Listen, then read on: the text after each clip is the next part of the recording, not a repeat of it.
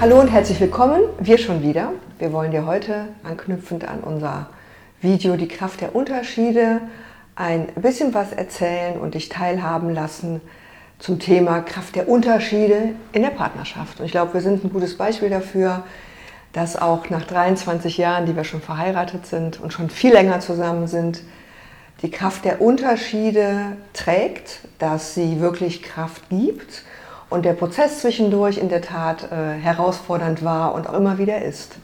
Ja, und wollen heute ein bisschen erzählen und äh, spiegeln, was ihr so tun könnt, wo ihr auch mal hingucken könnt und lassen euch so ein bisschen teilhaben an unserem Beispiel. Ja, vielleicht schaust du das jetzt gerade und fragst dich so als Vater oder wie ich als Mutter, ähm, wie kriegen wir das hin? Ja, du lachst. Das ist, ist, ist witzig. Wir haben auch bei dieser Stelle, als wir es gedreht haben, gelacht, weil das kam so spontan.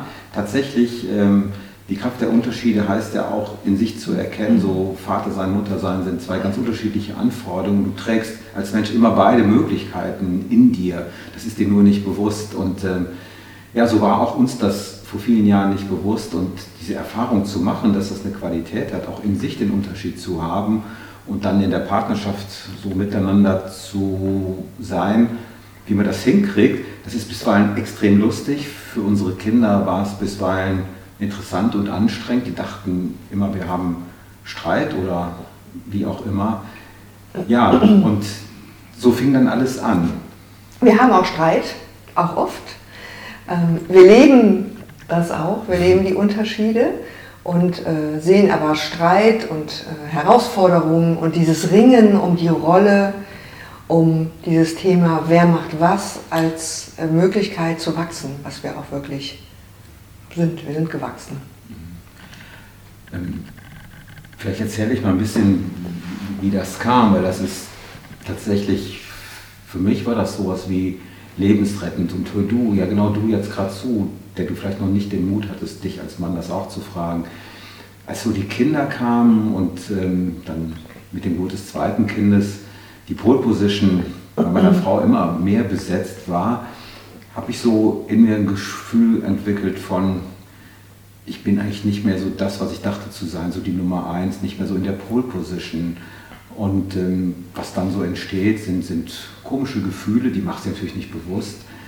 Und komische, auch irritierende Dinge. Und irgendwann waren wir an einem Punkt, dass das schwierig wurde und ähm, dann stand sie, also Sandra, vor mir und sagte, Uwe, das kriegen wir alleine nicht mehr hin. Wir müssen uns da Beratung holen. Und ich dachte mir, ey, Beratung, bis mir einfiel, das ist ja auch das, was ich professionell, was wir professionell tun. Und ähm, ja, dann sind wir gelandet in einer Praxis für Familientherapie und Beratung.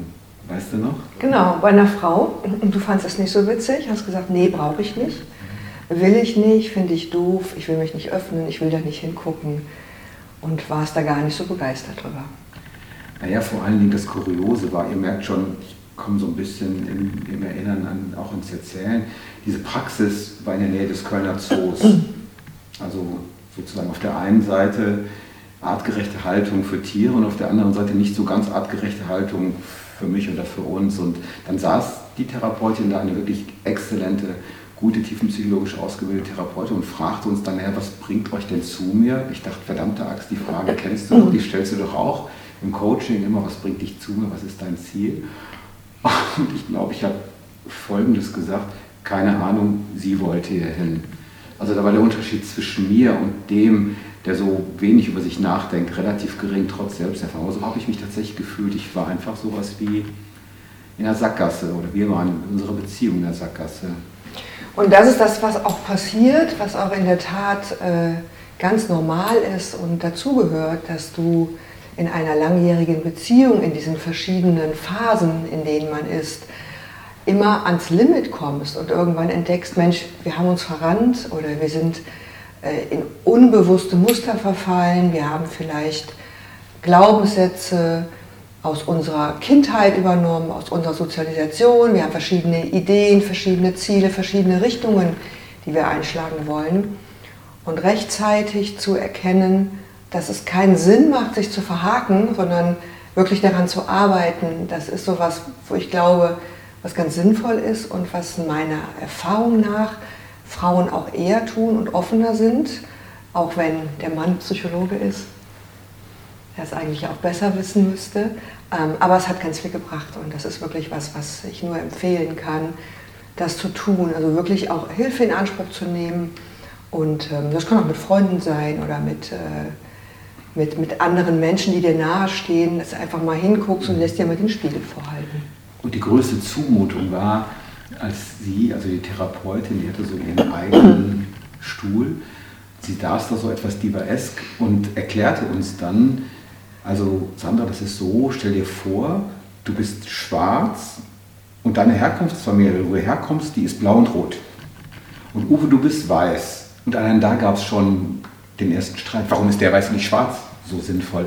Wir tragen gerne schwarz und weiß. Aber das war schon krass. Allein die Zuweisung einer Unterschiedlichkeit in der Farbe führte zu einer Projektion von, aber ich will die andere Farbe haben. Naja, und als dann meine Herkunftsfamilie irgendwie grün und violett war, hat sie uns erklärt, dass es immer eine Frage der Wahl ist. Die hat es anders formuliert, aber ich habe das für mich hinterher so formuliert. Die Farbe, die ich trage, ist letztlich die Qualität, die ich herbekommen habe von meinen Eltern, von meiner Herkunftsfamilie. Und aus Schwarz und Weiß wird halt nicht kariert oder grau, sondern die interessante Frage ist ja, welche Farbe wählst du für dich als Mensch und welche Farbe erlaubst du dir zu entwickeln für deine Beziehung? Also ist es der Kompromiss?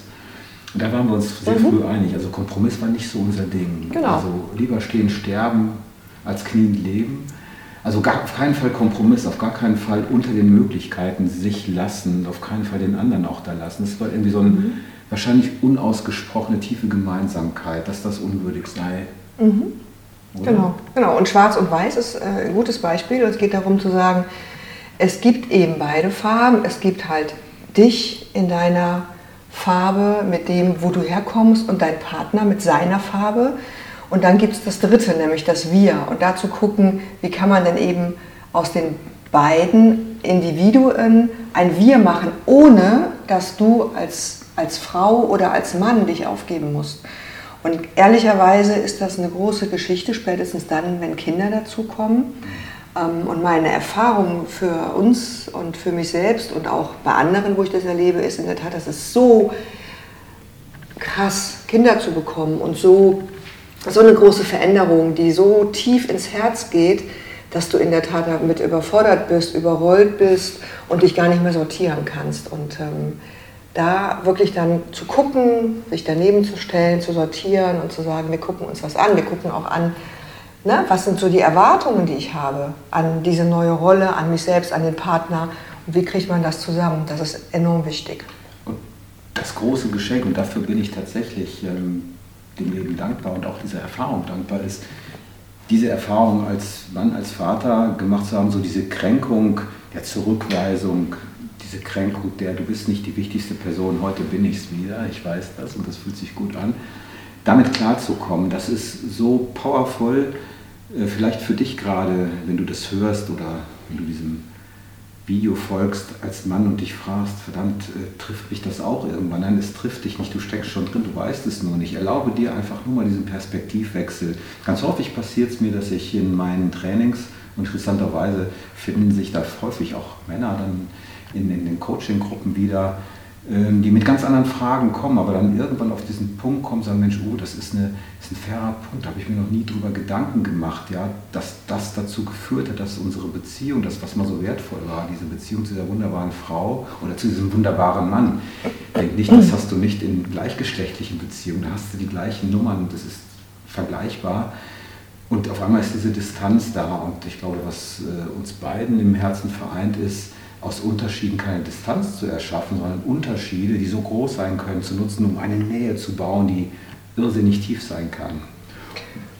Ja. Genau. Und für dich als Frau, wenn du das hörst, genauso zu gucken, was bedeutet das, wenn du Kinder hast und in der Tat der Partner, dein Partner, dein Ehemann nicht mehr die Nummer eins sein kann, was so ist, ähm, was die Männer gerne noch hätten, was aber in der Tat nicht funktioniert mit Kindern wie kannst du dir darüber bewusst sein und wie kannst du ähm, ins Gespräch gehen darüber mit deinem Mann und gucken, wie ihr da einen guten Weg miteinander findet, der ganz individuell ist und unterschiedlich ist.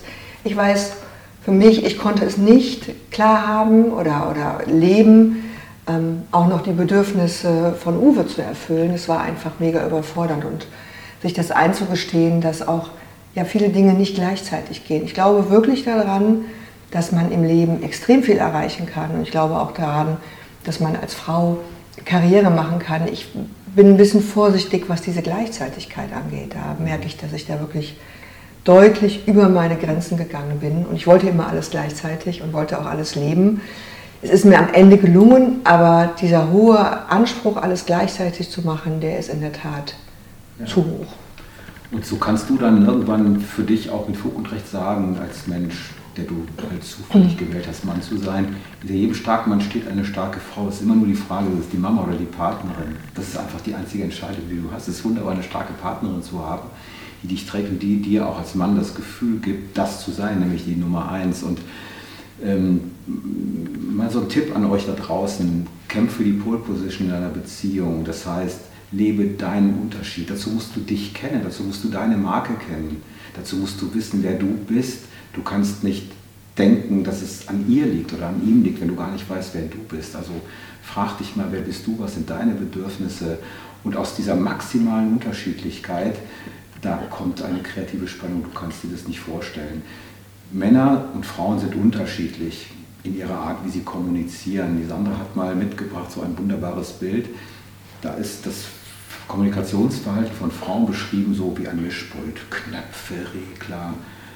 Naja, deins und meins als Mann ist etwas schlichter an, aus. Wir denken, wir brauchen nicht mehr Knöpfe, aber auch du hast mehr Knöpfe, genau wie eine Frau manchmal nur An-Aus-Knöpfe hat. In der Kraft der Unterschiede liegt die Würze für eine glückliche Partnerschaft und das, was uns tatsächlich inspiriert hat, auch mit der Villa Move die Extrameile nochmal zu gehen, ist genau diese Idee, aus Unterschieden, aus maximaler Unterschiedlichkeit neue Gemeinsamkeiten erschaffen für ein ja, langes, erfülltes Leben in der Partnerschaft, mit Kindern und in der Familie. Das ist so ein bisschen so das Credo. Genau. War das leicht? Nein, war es nicht. Ja. Es war herausfordernd und schwierig und ist es auch noch. Hat es sich gelohnt? Auf jeden Fall. Wenn du jetzt, wo du das hörst, dich erinnerst an Erfahrungen, die du gemacht hast, Stolpersteine, die zu neuen ja, Trampolin-Element für dein Leben wurden, dann teile uns die mit. Du wirst einen Weg finden, uns teilhaben zu lassen an deinen Erfahrungen, so die vielen anderen Paare, die wir in den letzten Jahren haben begleiten und kennenlernen dürfen, in Freundschaft und in unseren Seminaren. Lass uns teilhaben an deinen Erfahrungen und ähm, never give up. Dankeschön. Ja, vielen Dank, dass ihr unser Video bis zum Ende geschaut habt. Wir hoffen, es hat euch gefallen. Den Rest kennt ihr doch. Abonnieren, liken, kommentieren. Vielen Dank.